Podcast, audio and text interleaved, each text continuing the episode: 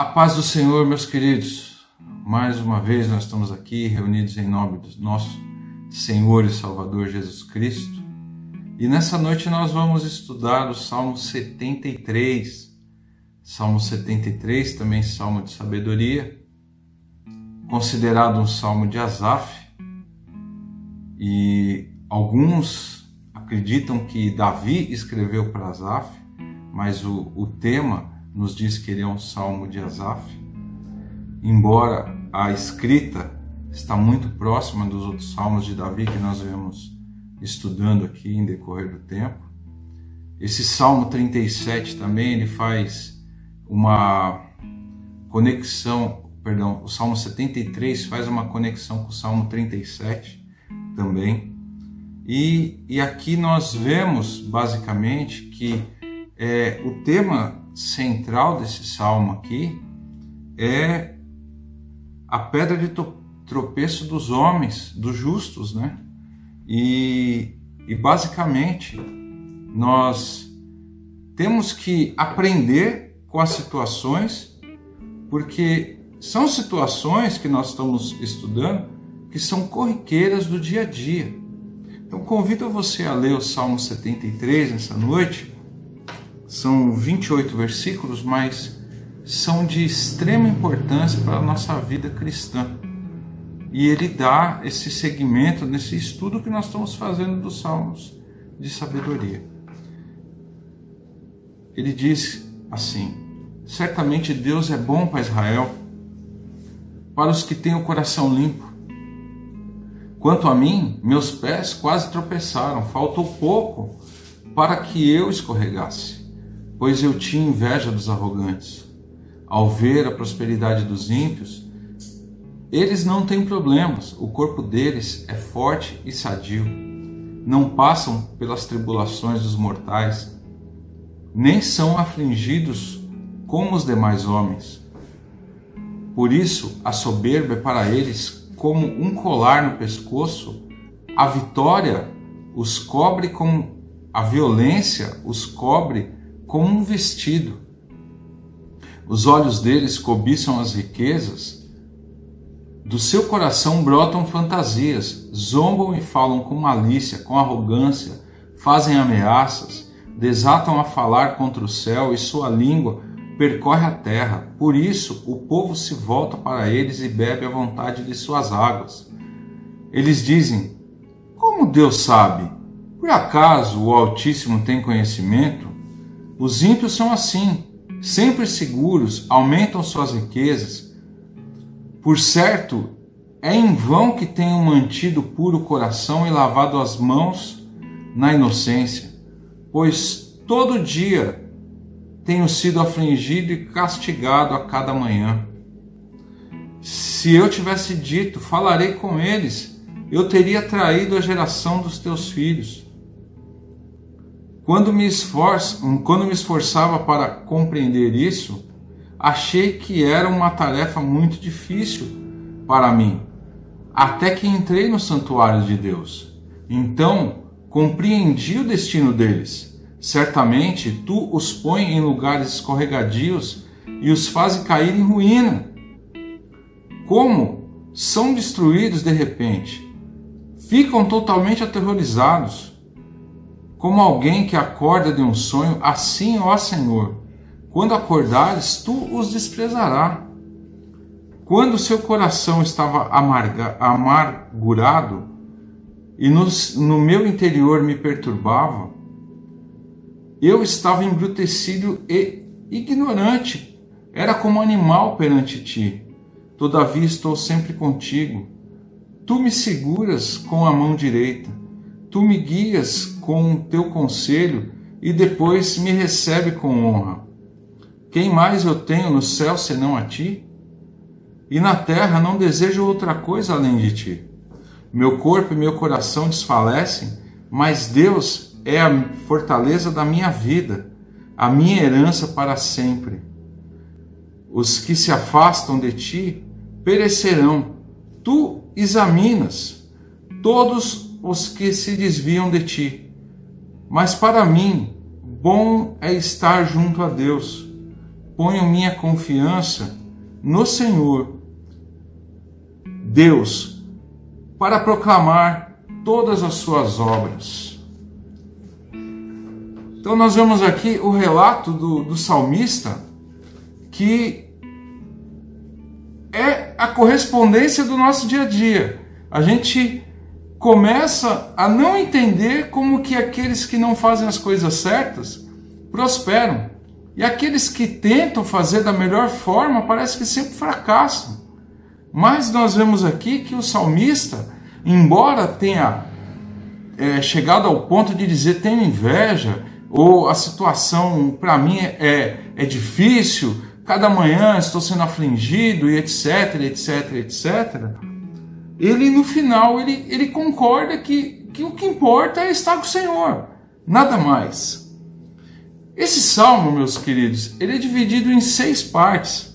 Então, no primeiro versículo, o salmista declara sua confiança em Deus.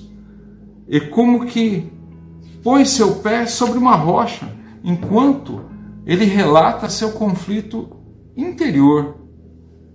Depois, do verso 2 ao 14, ele faz uma declaração da sua tentação de às vezes fraquejar. É, do 15 ao 17, ele se sente confuso para descobrir como agir, mas por fim encontra livramento para o seu dilema. Do 18 ao 20, ele descreve com temor a sorte dos ímpios do 21 ao 24, ele condena a sua própria tolice e adora a graça de Deus. E do verso 25 ao 28, ele conclui renovando a sua lealdade a seu Deus, que ele toma, novamente, toma novamente como sendo a sua porção e o seu deleite para o caminhar diário. Então nós temos aqui a visão do salmo dividida em quatro partes. Mas assim, nós vemos aqui na verdade, nesse salmo todo, é um conflito entre a carne e o espírito. Porque as coisas desse mundo nos tentam todos os dias. Nós muitas vezes nós passamos por dificuldades e, e a gente gostaria de ter uma vida melhor, mas a gente vê que aquele que não que não está fazendo nada consegue. E aquele que não faz, aquele que luta desesperadamente, muitas vezes perece. Então nós vemos aqui esse conflito entre a carne e o espírito. Isso quer dizer, você vai ficar lutando com isso a vida toda. O apóstolo Paulo que nós, diz que a nossa luta não é basicamente física, ela é espiritual, entre a carne e o nosso, e o nosso espírito, basicamente. Então, quer dizer, nós temos aqui também uma situação que é a gloriosa vitória do espírito sobre a carne no final. Sabe? Então, a gente tem que ter a luta, nós vamos viver uma vida de luta. Durante toda a nossa vida, nós vamos ter que lutar para chegar no céu. Só que nós vamos desfrutar dessa bênção no final, não é no meio, não é no começo, é no final. É depois que a nossa vinda, a nossa vida findar aqui nessa terra. E aí nós vamos poder desfrutar eternamente dessa vida maravilhosa que Cristo vai nos dar. Então você vai ver aí a, a causa da perturbação do salmista, a sua cura que é quando ele entra no santuário, e também você vai ver a postura do salmista no verso 28, que é onde que ele contempla, é o clímax desse, desse salmo. Então nós vemos aqui que praticamente é, nós vamos ver que Deus, o verdadeiro Israel de Deus, que nós somos o verdadeiro Israel de Deus, ele vai trazer para nós as bênçãos espirituais, porque ele é bom para a sua igreja. Então a sua igreja, diante dele, é a menina dos olhos dele. Então Deus ele vai cuidar de nós do início até o final. Lutas vão ter todos os dias, mas a, a vitória no final, quando Cristo, arrebatando a sua igreja, ou quando nós partimos dessa vida e Cristo nos receber no céu, também nós vamos ter essa consciência da nossa vitória, desse cuidado de Deus que foi durante toda a nossa vida. Muitas vezes as pessoas elas olham e não veem o, o agir de Deus é, assim explícito. Pastor Oswaldo é um pastor da nossa igreja lá em São Paulo, na, na sede da Igreja Presbiteriana Renovada lá em São João Clímaco. E um dia nós estávamos conversando e ele disse para mim o seguinte: é, durante todo o avivamento da nossa igreja, o período da nossa, do nosso ministério, nós fomos agindo conforme Deus mandava e hoje nós conseguimos assim enxergar basicamente aquela mão de Deus assim, quase que imperceptível nos guiando. Então quer dizer, você vai conforme o Espírito vai levando. E é o que Deus promete nos fazer, esse cuidado, porque Ele é bom para nós. Deus é muito bom para nós e Ele continua sendo muito bom para nós. Sabe, nós vemos aqui o salmista dizendo assim: quanto a mim, no verso 2, os meus pés quase tropeçaram. E aí muitas vezes a gente tem que fazer uma reflexão. Quantas vezes a gente quase tropeça? Quantas vezes a gente já tropeçou? Quantas vezes a gente fraquejou na nossa caminhada? Então a gente tem basicamente que enxergar aonde que a gente caiu, como que a gente caiu e saber que Deus ele pode nos sustentar segurando a nossa mão. Então você vai ver que que tudo que acontece na nossa vida é permissível. Deus ele permite que as coisas aconteçam e, Tiago nos diz que bem-aventurado aqueles que são tentados, porque na tentação são aprimorados e conseguem ter maturidade. Sabe? Essa maturidade espiritual é o que a gente precisa. A gente vai ver na, no verso 4 a morte espiritual dessas pessoas que atentam o mal contra nós. Então você pode ver lá no verso 4 que basicamente eles, não, eles acham que eles não têm problemas. E a gente enxerga dessa forma também. Parece que eles vivem 24 horas e, e, e, e simplesmente pelo seu a sua forma de vida, parece que eles nunca vão, vão parar de agir de uma forma ruim. Nós precisamos enxergar que nosso Deus está no cuidado da sua igreja e essas pessoas estão mortas espiritualmente falando. Embora o vigor físico, as ações são contrárias a, a, a, ao que a gente vê, mas a gente sabe que essas pessoas estão mortas espiritualmente. Essas pessoas, elas têm um, um corpo forte sadio, mas eles não, não usam esse corpo forte sadio para a glória de Deus. Então nós vemos também no verso 5 que eles não passam por tribulações dos mortais. Quer dizer, para eles, o, o, importante é viver essa vida de deleite. Enquanto tiver essa, esse essa felicidade passageira para eles é o suficiente. E nós não. Nós temos que cuidar do nosso caminhar diário, no nosso andar. Então nós vamos ver aqui no verso 6 que a soberba deles é como se fosse um colar no pescoço, porque eles acham que, como eles estão vivendo tão bem, estão numa situação é, privilegiada, nada vai acontecer de ruim e nós não podemos nem nos queixar da situação que eles estão proporcionando para a vida deles e também para a vida dos outros, nessa opressão maligna que muitas vezes eles fazem. Nós vemos isso daí quando nós assistimos o jornal, que você vê que essas pessoas que lesaram a nossa nação e, e mataram milhares de pessoas com, com o roubo que eles fizeram, eles olham assim e fazem lives agora dizendo assim: olha, aqui está a cara da verdade. Não estou pregando religião, não, só estou dizendo fatos.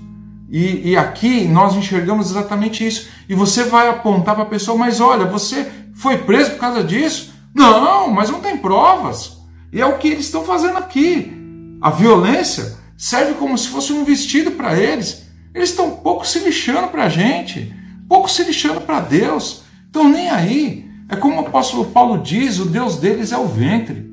Eles olham para o próprio umbigo e não estão nem aí com nada. No verso 8, a gente vai ver que a língua deles só, só profere coisa ruim. É só zombaria, malícia, não estão nem aí com nada e continuam fazendo ameaças. Aqui ainda dizem assim: se você ainda vier contra mim, eu te processo, eu acabo com a sua vida. Então, basicamente, meus queridos, não é de hoje que nós sofremos esse tipo de situação. Hoje, em São Paulo, as pessoas estão, por conta de um decreto, estão exprimidas dentro dos ônibus. E ainda dizem que estão querendo colocar aí, é, dessa forma para poder aliviar as coisas. Quer dizer, estão piorando. Então, quer dizer, e outra, você faz qualquer questionamento? Não. Isso aí, basicamente, foi feito com estudos. nós estamos sabendo o que nós estamos fazendo e nós estamos vendo pelos nossos olhos que basicamente não tem estudo nenhum.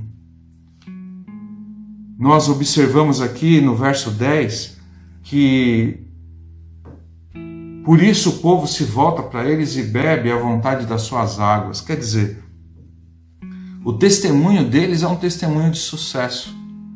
O testemunho deles é um testemunho, é, é o sucesso do perverso que nós podemos, podemos dizer. Então quer dizer, quando você coloca uma situação e diz assim, olha, tal pessoa, ele tem o sucesso, é assim, assim, assim, assim, assim, talvez o sucesso a gente tem que observar da onde veio esse sucesso, a, a forma que ele obteve esse sucesso. E é o que o salmista está nos alertando aqui. Porque normalmente o copo do justo é amargo, não é doce. E aqui as pessoas preferem beber daquilo que é doce, o que é mais fácil.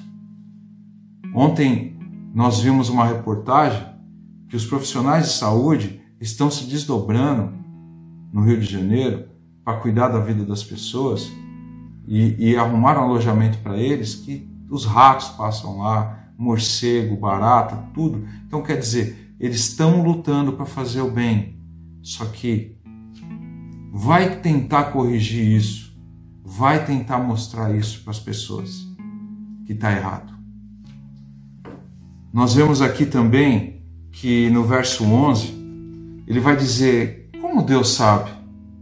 Por acaso o Altíssimo tem conhecimento? Isso quer dizer, parece que eles estão fazendo as coisas e eles acham que Deus não está vendo.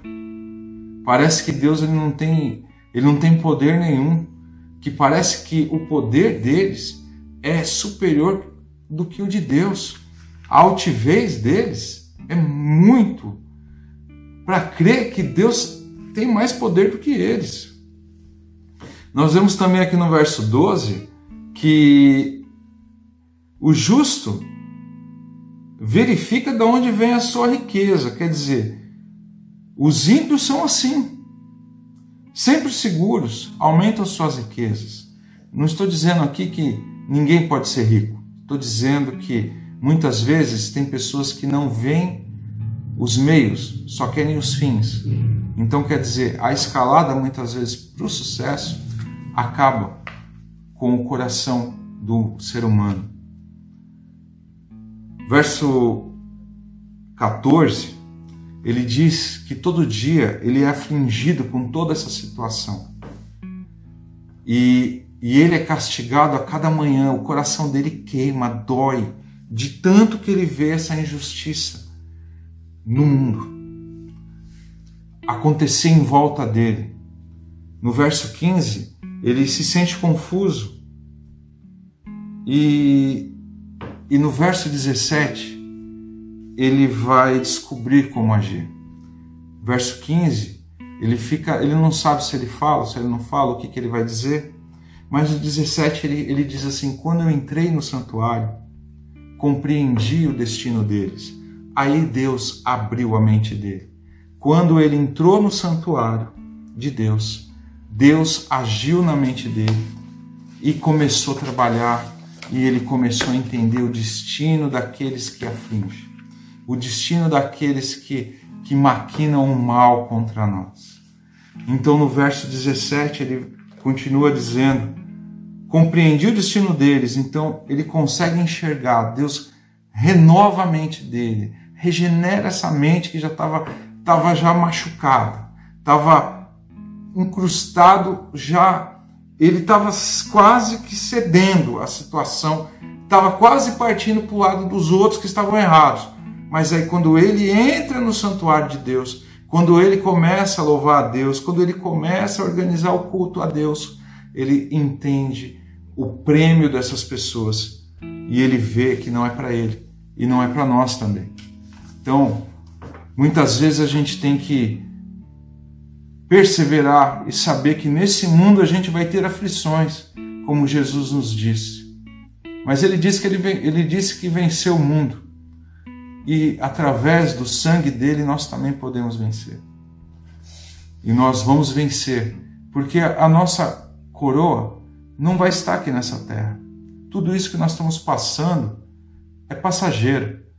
E nós temos que focar no alvo que é Jesus, que é o céu, que nós temos que ir direto para ele e não se preocupar. A gente, lógico, tem que se preocupar com a situação que está acontecendo aqui na terra mas a gente tem que entender que isso também faz parte da nossa vida e que Deus permite que isso aconteça para que nós possamos cada dia mais nos moldar aos padrões dele.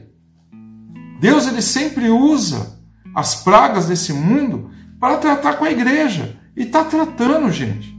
Nunca na história do mundo nós não, nós não nos reunimos como igreja durante esse tempo todo. Eu acredito que a partir de agora, a minha visão e a sua visão da igreja de Cristo, estou dizendo o ajuntamento dos irmãos, estou dizendo a eclésia de Deus, a reunião dos justos, não estou dizendo a instituição igreja, estou dizendo a nossa comunhão como igreja dentro do templo. Nós vamos mudar, nós vamos valorizar cada dia mais.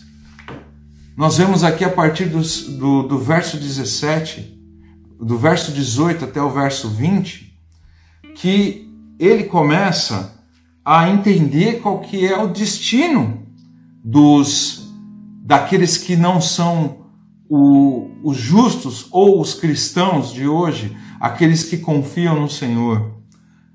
Primeiro, ele vai dizer assim: Tu os põe em lugares escorregadios e faz cair em ruínas. É interessante que Deus permite que aqueles que maquinam o mal trabalhem à vontade, mas a gente já sabe o final deles. Infelizmente, a gente parece que é uma história já contada, é um spoiler já. A gente já sabe o destino deles se eles não entregarem o caminho ao Senhor. No verso 19, Deus vai os destruir de repente. E quando eles chegarem no inferno, que é essa parte aqui, ficam totalmente aterrorizados. Porque o que acontece? A mente dessas pessoas são tão cauterizadas, tão cauterizadas, que eles acham que eles vão chegar no céu primeiro do que aqueles que estão sofrendo em nome de Deus, aqueles que estão glorificando ao Senhor com o seu sofrimento. O salmista, ele retrata isso e sabe que o final deles vai ser tenebroso. E o final deles vai ser horrível. E ele continua dizendo aqui no verso 22 que ele estava embrutecido, ignorante, porque ele estava questionando ao Senhor, ele estava brigando com Deus e falando: Senhor, mas por que, que acontece isso com os justos? E com os ímpios está tudo certo. Olha lá, eles não sofrem. A gente passa por tribulação, eles não. A gente fica doente, eles não. A gente desfalece nessa terra e eles não.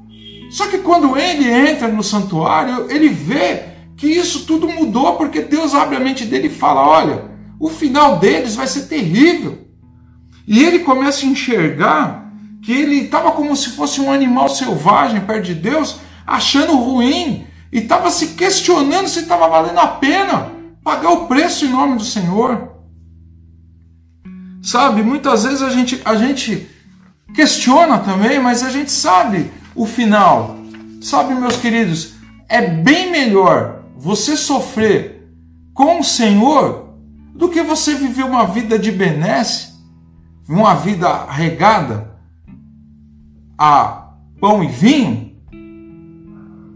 e, e você ter um final, uma eternidade, não é um final, é uma eternidade de dor.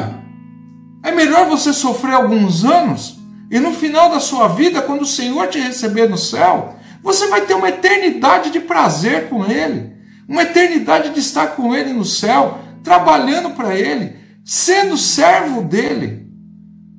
Sabe, muitas vezes a gente não entende essa, essa forma de Deus agir na nossa vida, porque é como se fosse pegar a gente e passar pelo fogo, para saber se a gente vai suportar. Se a gente não suporta, a gente é como lenha e como palha, a gente queima. Agora, se a gente é como ouro ou prata, Deus vai purificar a gente e vai levar para morar com Ele.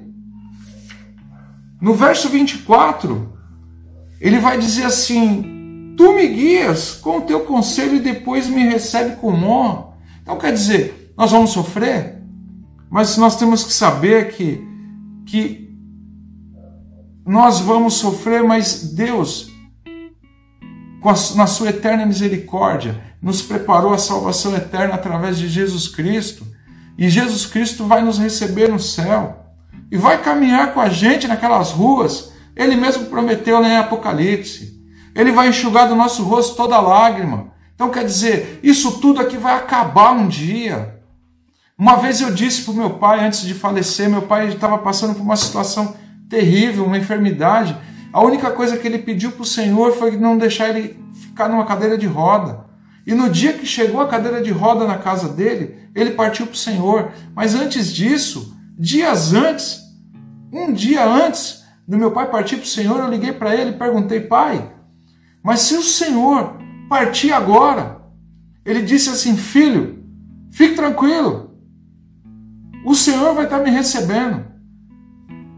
E eu lembrei de uma vez que eu conversei com ele, que nós fomos servir a Santa Ceia para ele no hospital. E, e eu disse para ele: Pai, o senhor está preparado para passar dessa vida para outra? Saiba que quando o senhor for partir dessa vida, Jesus ele vai estar lá no céu e, e na hora que o senhor partir, aquela porta vai se abrir e aquela luz vai cegar os seus olhos. E ele me disse assim: Eu vou correr como eu nunca corri antes, e vou abraçá-lo. E você pode fazer isso um dia. Basta você crer que você pode. Basta você confiar no Senhor. Basta você saber que, que o salmista estava passando por dificuldades. Em momentos de dificuldade, momentos como esse, a gente treme. Momentos que falta o dinheiro, a gente treme. Momentos que, que a gente está numa situação complicada, a gente treme. E, e, é normal o ser humano passar por isso. E, e o salmista ele diz aqui no verso 26: Meu corpo e meu coração desfalecem nesses momentos. Mas Deus é a minha fortaleza, é minha herança para sempre. Então quer dizer, a tua esperança não tem que estar tá em A, B, C, D ou E, Jesus Cristo, o Senhor. E ele fala no verso 27 alguns resultados aqui. Os que se afastam de ti perecerão Tu extermina todos os que se desviam de ti. Deixa eu falar uma coisa para você. Passamos por fraqueza, passamos por dificuldade, mas abandonar o Senhor é a pior decisão. Eu costumo dizer que Deus ele, ele nos chama a todos, mas poucos respondem o seu chamar. É uma oportunidade nessa noite de você reconhecer que precisa de Deus e que você precisa do seu cuidado. Você precisa do tocar do Senhor. E nós vemos aqui no, no verso 28 que o salmista diz assim: Mas para mim, bom é estar junto a Deus. Ponho minha confiança no Senhor Deus para proclamar todas as suas boas obras. E aí a gente vê nesse final que a fé do salmista ela renasce, que a unção de Deus cobre a vida desse homem, que a vida desse homem é transformada ao ver todo esse transitar, tudo que a gente enxerga no nosso dia a dia, tudo que a gente vê hoje não é novidade, sempre ocorreu na história da humanidade. Mas a velocidade da informação é muito grande isso nos aflige, isso nos desanima, isso nos machuca, mas eu falo uma coisa para você hoje. Não desanime. Bom é estar com Deus. Bom é saber que o Senhor cuida de nós. Ele tem sido muito bom para nós. O nosso Deus, ele é poderoso para fazer ainda mais e cuidar de você por toda a eternidade. Então, lembre-se sempre, quando seus pés se. Quando você tropeçar, ou seus pés derem uma bambeada, ou você mesmo sentir a fraqueza das lutas dessa vida, saiba que bom é estar junto a Deus. Ponha sua confiança nele. E Conte aos outros as boas obras que Deus tem feito na sua vida, porque nisso Ele é glorificado na minha vida e na sua vida. Convido você para orar nessa noite e colocar a sua confiança no Senhor e que a sua fé ela possa renascer hoje. Que estar junto a Deus é a melhor coisa. Vamos orar, vamos agradecer ao Senhor. Meu Deus, obrigado, Pai, por esse momento que o Senhor nos deu. Senhor, eu te agradeço, eu te louvo e eu coloco, Pai, a vida dos teus filhos nas tuas mãos. Senhor, aqueles que ainda não te conhecem ou estão desviados do teu caminho, toma eles pelas mãos, Pai. Muda a história deles agora. Senhor, é hoje. Nós precisamos que o Senhor entre com a providência nas nossas vidas no nosso país, neste mundo. Pai, tanto nós somos afligidos, mas o Senhor é bom. E pouco importa, Pai, o que aconteça, mas o importante é nós estarmos juntos ao Senhor. A nossa riqueza está no Senhor. Nós precisamos que o Senhor seja nosso alicerce, a nossa rocha firme, aonde nós estaremos firmes em toda a eternidade. Pai, cuida de nós, porque eu te agradeço e eu te louvo pela vida dos teus filhos, em nome de Jesus. Amém. Meus queridos, se esse vídeo serviu para edificar a sua vida, compartilhe, baixe no seu celular, faça o que você quiser. Compartilhe com os outros, porque o que Deus nos deu de graça, nós temos que dar de graça também. A graça de Deus nos envolve e nós temos que essa graça tem que chegar a todos nesse mundo. Nós estamos aqui carecendo do cuidado do Senhor e eu peço que você também nos acompanhe pelo Spotify IPR de Novaes, essa mensagem daqui a pouquinho vai estar lá. Também no YouTube, procure por IPR de Novaes.